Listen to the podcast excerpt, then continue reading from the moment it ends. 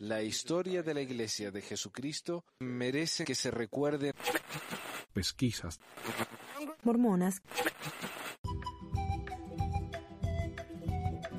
Hola a todos, bienvenidos a otra edición de Pesquisas Mormonas. Les habla Manuel. La semana pasada hablé acerca de la noticia de que habían habido algunos cambios en el templo. Han, han, sucedido algunos cambios, el templo ya no es igual, la ceremonia ya no es igual, la ceremonia de investidura y el sellamiento, los dos han cambiado. Eh, se publicó un artículo, una, un texto que ha andado por el internet hablando de cuáles son esos cambios, más que nada que es más igualitario para las mujeres, lo cual es una gran cosa, aunque todavía no tiene un sacerdocio, pero está bien. Eh, en el templo tienen el sacerdocio las mujeres. No sé si ustedes sabían.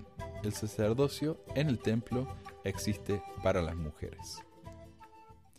Uh, solo que fuera del templo no.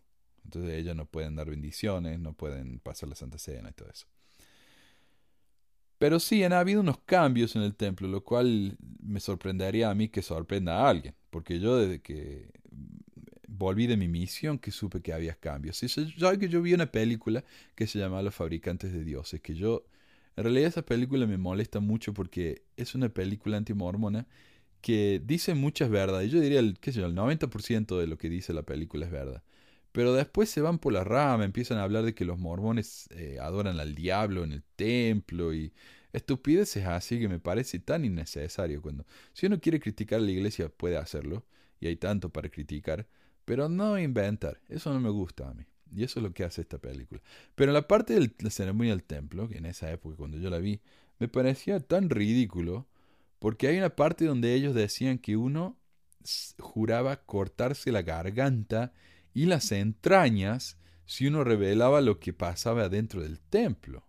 Y yo que había ido al templo, yo fui al templo en el 97, yo dije, eso no existe, eso es una estupidez, eso es una mentira clara y transparente. Bueno, yo fui al 97 porque me fui a la misión, en el 99 volví y yo le conté a mi amigo eh, Pablo, le digo, ¿puedes creer que esto, yo vi en esta película, no sé si la vimos juntos, pero hablamos de eso, me pareció tan estúpido. Eh, y nos reíamos los dos. Hasta que un hombre en mi barrio, un peluquero que era, una de esas personas que no se callan, ¿no? Vino y dijo, Ustedes sabían que en el templo había una parte donde uno juraba cortarse la garganta y ahora lo cambiaron. Y yo quedé con la boca abierta. Yo dije, perdón, me está diciendo que el fabricante de Dios tenía razón. Y lo cual tiene sentido porque esa película es vieja, ¿no? Debe ser de antes del 90. Yo quedé con la boca abierta. Así que yo desde esta época que sé que han habido cambios en el templo. Y y mencionamos una cita de José Smith, también en el programa anterior, que dice, eh, las ordenanzas que fueron instituidas en los cielos antes de la fundación del mundo, en el sacerdocio para la salvación de los hombres, no deben alterarse ni cambiarse. Todos tienen que salvarse de acuerdo con los mismos principios. Investigando un poco acerca de esta cita, encontré una explicación. A ver, un, intento de explicación, digamos. Eh, un sitio del More Good Foundation, no sé si recuerdan, el More Good Foundation, yo tengo un video sobre ellos, es el sitio, sitio financiado por la iglesia que se dedica a llenar el Internet con información positiva, aunque no siempre legítima, verdadera, relevante o importante, sobre la iglesia. Y este eh, es de un sitio que se llama Ask Grandpa o Gramps, algo así como pregúntale al abuelo y dice, ahora hay un par de cosas que debemos tener en cuenta aquí. Lo primero que hay que recordar es que técnicamente la investidura no es una ordenanza, es una serie de ordenanzas, unidas por una cantidad significativa de instrucciones. El propósito de la instrucción es hacer que las ordenanzas sean más significativas y que la instrucción puede ser, y de hecho ha sido, cambiada tan a menudo como sea necesario para asegurarse de que la instrucción hace lo que se supone que debe hacer.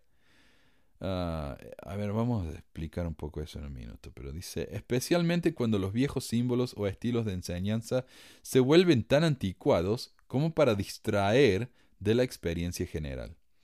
Insistir en que preservar la investidura requiere preservar el texto literal de la instrucción es más bien como decir que la Santa Cena que tomé este domingo pasado es de alguna manera anulada porque los discursos de la reunión sacramental que escuché en esa fecha no son copias textuales de, la, eh, de los discursos de la reunión sacramental eh, que se dieron el mes pasado o el año pasado o hace 100 años. En segundo lugar, debemos considerar lo que realmente significa alterar las ordenanzas. Esto es particularmente complicado en el caso de las investiduras. ¿Sabías que no había un texto de, investidura escrito por más de 35 años?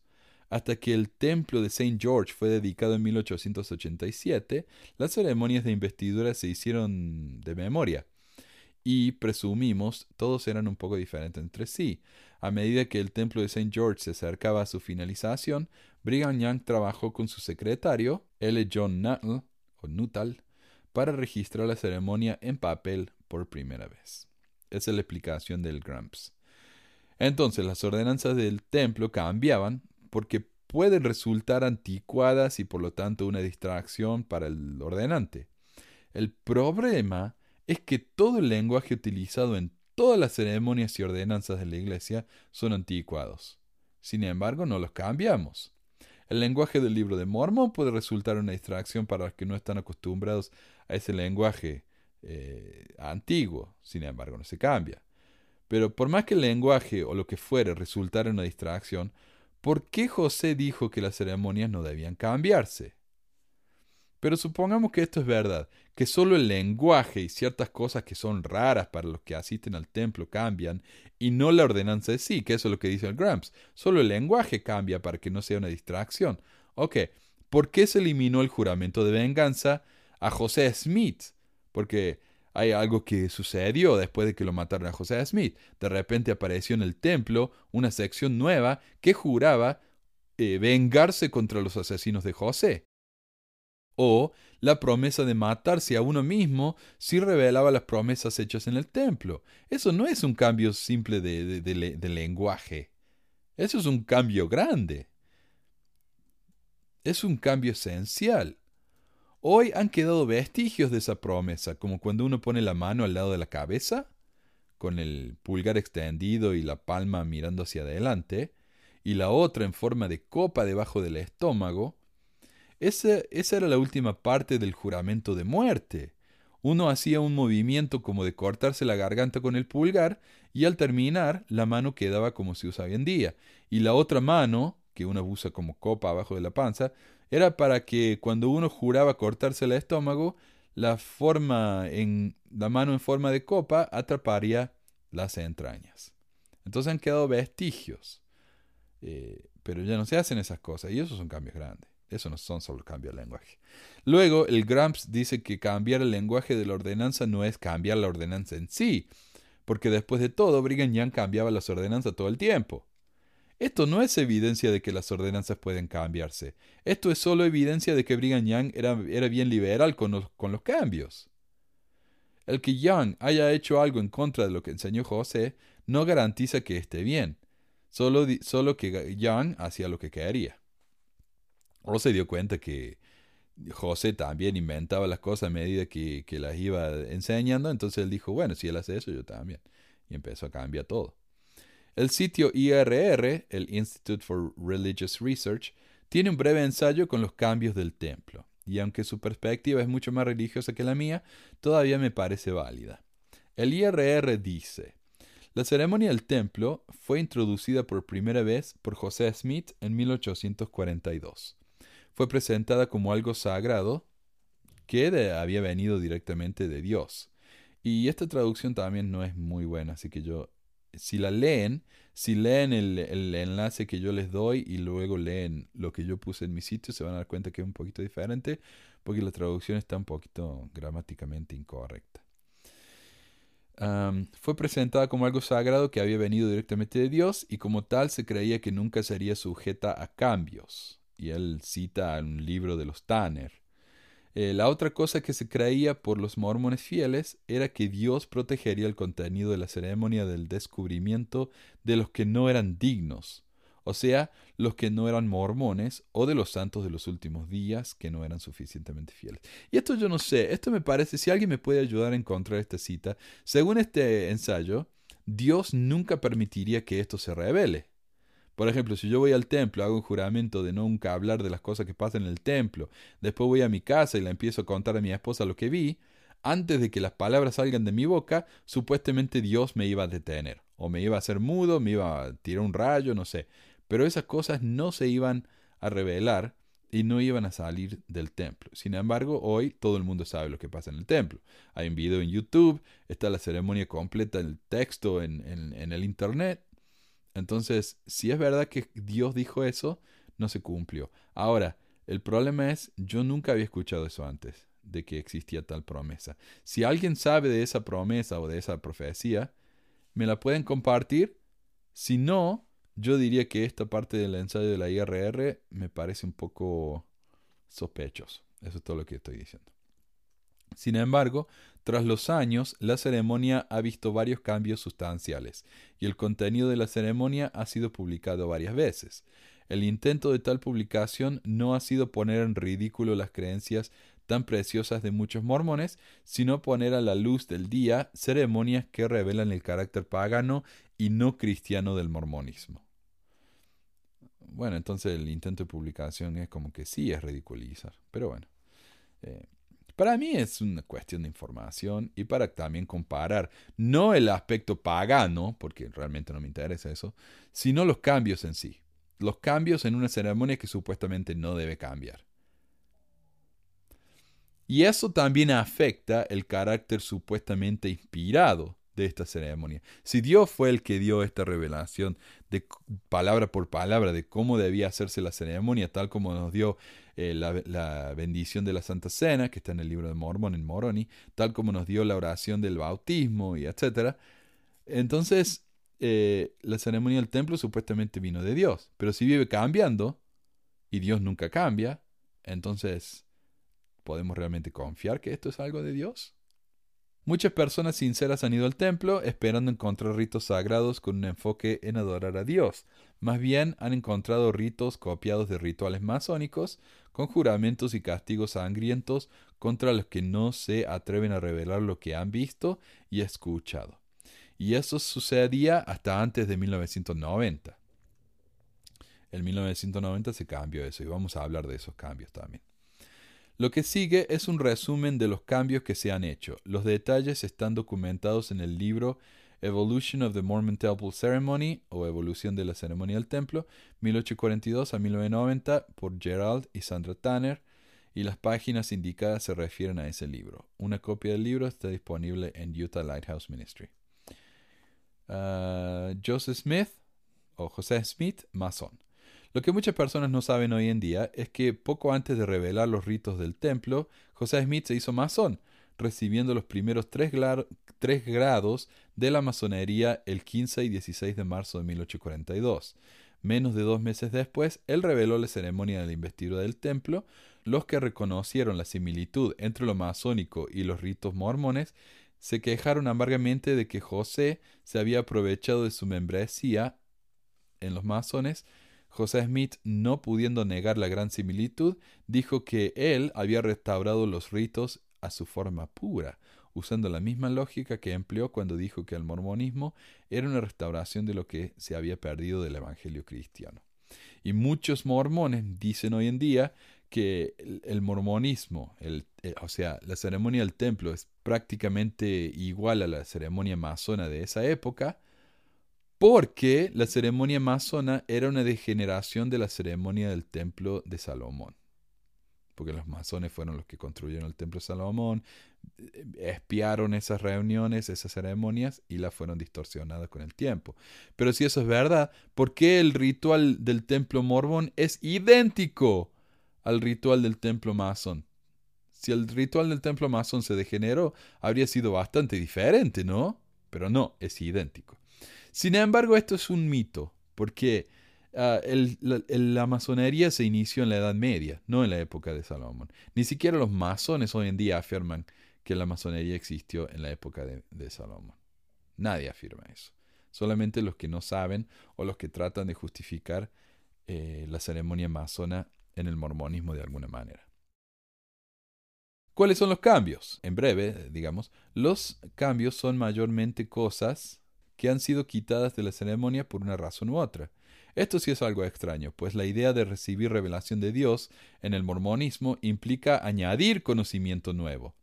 Por eso eh, dicen que tienen un profeta evidente para darles nueva información. Pero al ver las supuestas revelaciones de los profetas mormones, veamos que casi siempre es para revocar o quitar algo que Dios anteriormente había revelado. Y eso yo nunca lo había visto así, nunca lo había pensado, pero es un punto excelente. La iglesia raramente agrega algo nuevo. Por lo general lo único que hacen es cambiar o quitar, no agregar.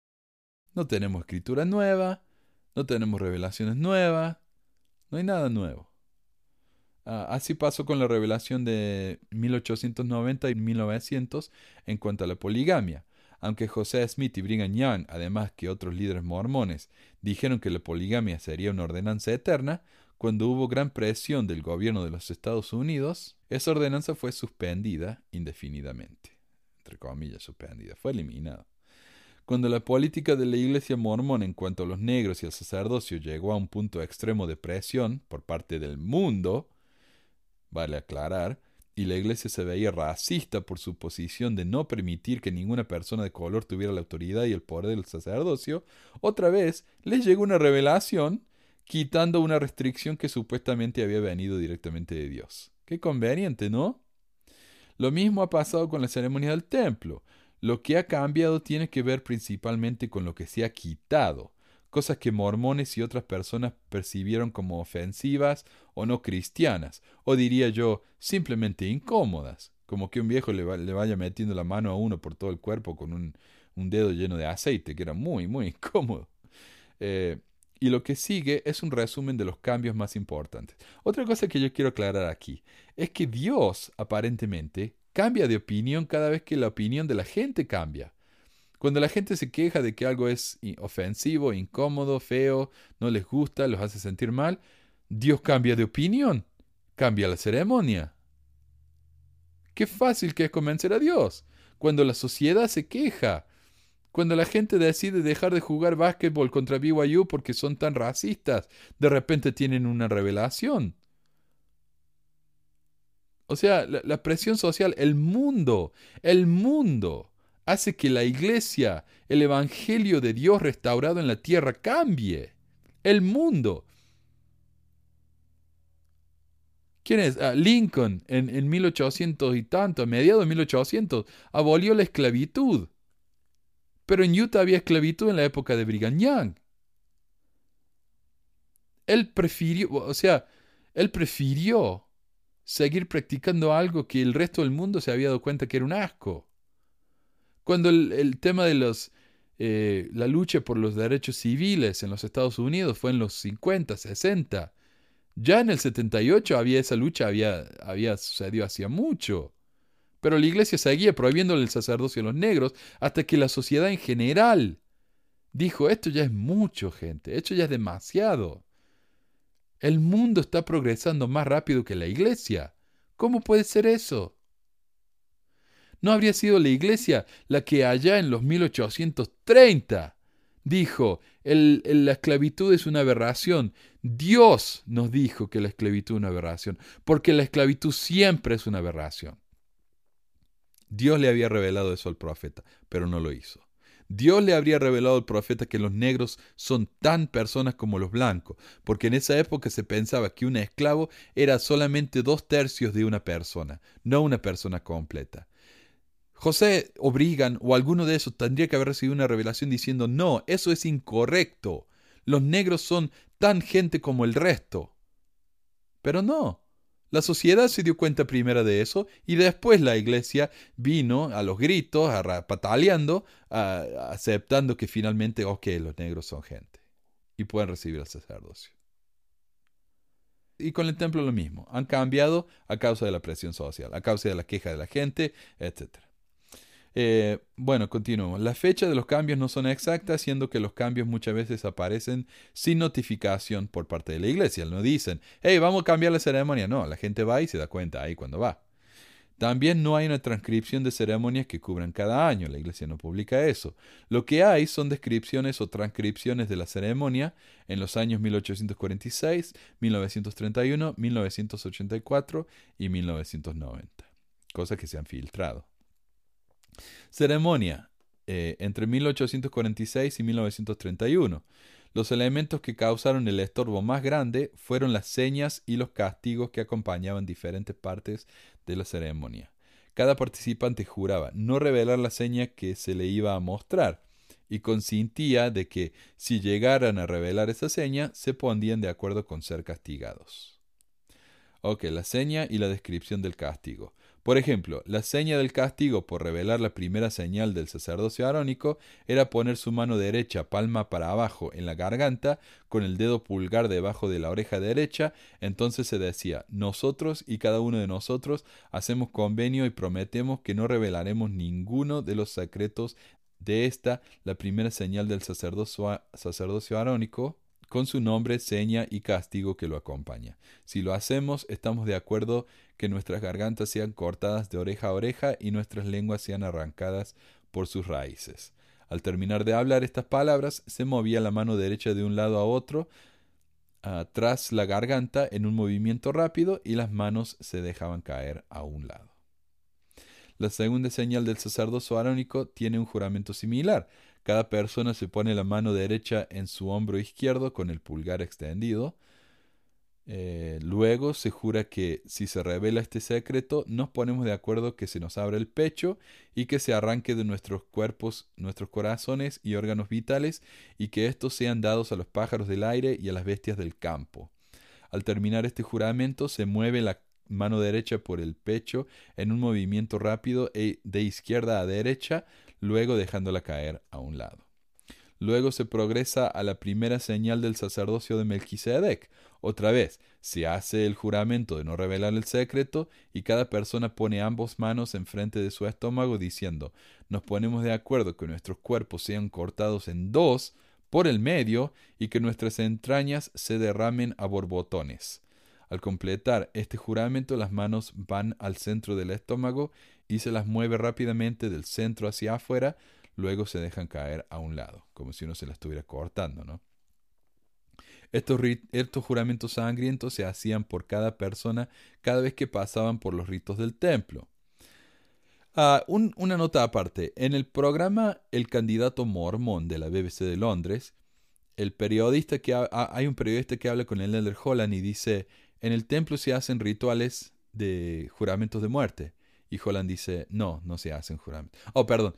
Dice, Mitt Romney hizo juramentos en el templo de muerte. Y Holland dice, no, en el templo no se hacen juramentos de muerte. Y el periodista aclara, pero se hacían. Y él dice, bueno, sí, se hacían. O sea que Mitt Romney hizo un juramento de muerte. Entonces ahí Holland tiene que admitir que sí, eh, Mitt Romney hizo un juramento de muerte. Entonces tenemos en público a un profeta de la iglesia admitiendo que sí, estas, estas cosas existían. No solamente eso, tratando de mentir, diciendo que Mitt Romney no hizo eso porque no existen, hasta que el periodista lo atrapó en la mentira. Fantástico, ¿no? Eh, pasaban por los ritos del templo. Eh, fueron comprobados en el caso jurídico de Reed Smoot, apóstol mormón, cuando el señor Wallis y la señora Annie Elliot testificaron respecto a estos juramentos. Bueno, este, como digo, este ensayo de la IRR fue publicado hace mucho, entonces ellos tienen que buscar eh, verificación de que estos juramentos realmente se hacían. Entonces tiene el juramento de dos personas aquí diciendo sí, esos juramentos existían. Pero ya no nos hace falta eso, porque como digo, tenemos a un profeta de la iglesia, a un apóstol de la iglesia diciendo en la televisión nacional de Inglaterra que sí, esos cambios existían. Los cinco puntos de hermanamiento. Al final de la ceremonia, el solicitante que pasaba por los ritos tenía un encuentro climático, un velo grande separaba al solicitante de un hombre al otro lado que representaba a Dios. En el velo había cortes en la tela y marcas masónicas. El iniciante tenía que sí, la escuadra y el compás. El iniciante, que todavía están en, las en el templo y todavía están en los garments de las personas. El iniciante tenía que recibir el último nombre secreto mientras asumía una posición llamada los cinco puntos de hermanamiento.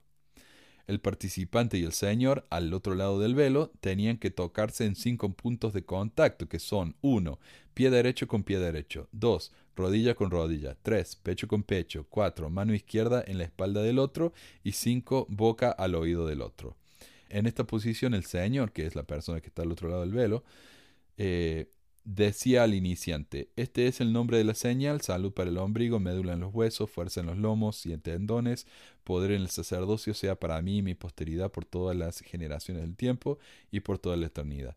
Después el iniciante repetía esta seña al Señor y al hacerlo correctamente se le permitía pasar al otro lado del velo, lo cual significa vida eterna.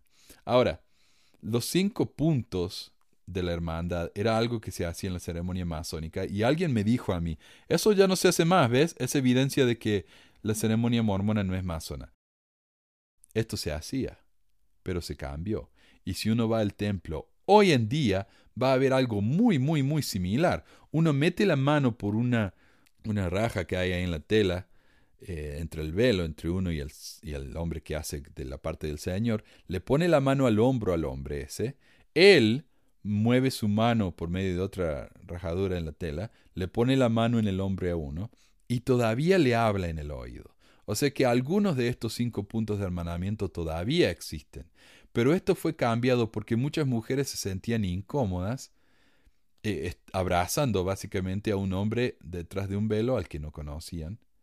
Entonces esas cosas se cambiaron y se hicieron un poco más ligeras, como siempre, a causa de la presión social. Ah, juramento para vengar la muerte de José Smith. Eso existió. Bueno, se me está acabando el tiempo. Tengo que ir terminando y esto continúa. El artículo entero, como digo, va a estar en pesquisasmormones.com o pesmor.com. Ah, en la ceremonia eh, se juraba vengar la muerte de José Smith uh, hasta 1914, después eso ya no. Eh, eh, en 1937 fue eliminado de la ceremonia del templo por completo. Eh, había una parte, había un personaje en la ceremonia antigua que era el ministro protestante. Ahora ya no existe eso. Em, durante la ceremonia un hombre vestido de ministro aparece en la escena, luego entra otro hombre tomando la, eh, tomando la parte de Satanás. Satanás le ofrece al pastor dinero para que éste predique su mensaje a las personas y el pastor lo acepta. Y bueno, eh, muchas de esas cosas cambiaron, muchas de esas cosas eh, se simplificaron, se mejoraron, se... Eh, ¿Qué sé yo? Mira. Yo digo, si, si la iglesia mormona está dirigida por un Dios que cambia tanto de opinión, que cambia tanto según la presión social, ¿qué diferencia hay entre eso y tener una iglesia regida por ningún Dios? Si Dios realmente dirigiera la iglesia mormona, la iglesia mormona hoy en día sería exactamente igual que cuando se fundó en 1830. Porque Dios habría sabido en 1830 lo que Él quería para la gente.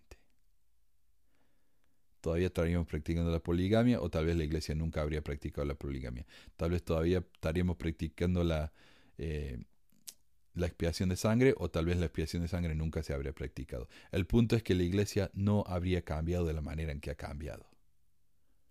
Por eso tenemos tantas ramas mormonas que son tan diferentes a pesar de que todas empezaron con el mismo profeta, con los mismos principios.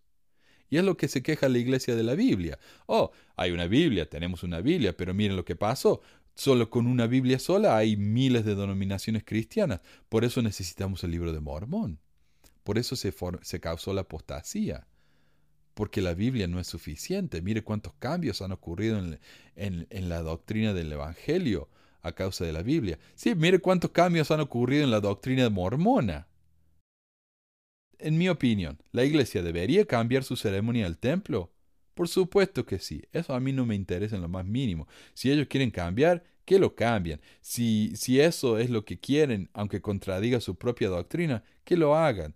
Después de todo, la iglesia y las supuestas revelaciones son todo un invento, así que mientras más se alejen de esas doctrinas nocivas y dañinas, mejor.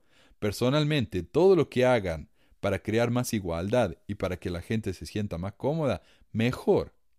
Lo que no entiendo es ese secretismo enfermo que tienen con el templo. Lo que no entiendo es cómo un Dios que supuestamente no cambia, constantemente cambia las ceremonias. Eh, pero esa es mi humilde opinión como alguien que en este momento está mirando estas cosas desde afuera. Eh, perdón si les ofendí al hablar del templo, pero todo lo que tendrían que haber hecho es apagar el programa, así que no es mi culpa.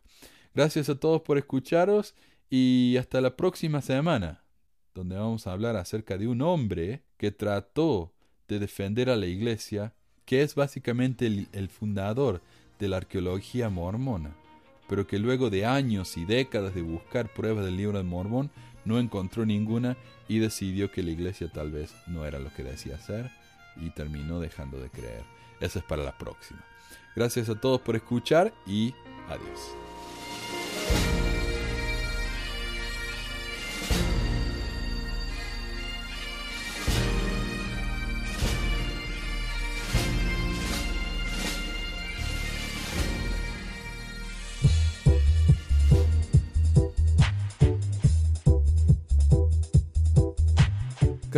Escuchar esta edición de Pesquisas Mormonas. No se olvide de visitar nuestro website en pesquisasmormonas.com o pesmor.com y nuestro blog en pesquisasmormonas.org o pesmor.org. También tenemos un grupo de Facebook donde la discusión siempre es animada y si tiene un comentario, pregunta o hate mail, puede enviarlo a manuel.pesquisasmormonas.com. Y si por alguna razón ha abandonado la iglesia y ya no sabe qué hacer con todos esos miles de dólares extras, ahora que ya no paga el diezmo, le agradeceríamos si nos envía uno o dos dólares por medio de Patreon en patreon.com barra o en paypal.me barra para ayudarnos a cubrir los gastos de domain y hosting del podcast. Muchas gracias de nuevo y hasta la próxima semana. La música del comienzo del podcast es la canción de la primaria Historias del Libro de Mormón por Clive Romney. La canción previa a esta es Lo el Profeta del ex de Acevedo y esta es la versión de la banda Roosters de la canción de la primaria Palomitas de Maíz. ¿Por qué ayudar a pesquisas mormonas para que mi papá pueda parar los websites del podcast y de los videos. Gracias. Pues quizás hormonas. Pi,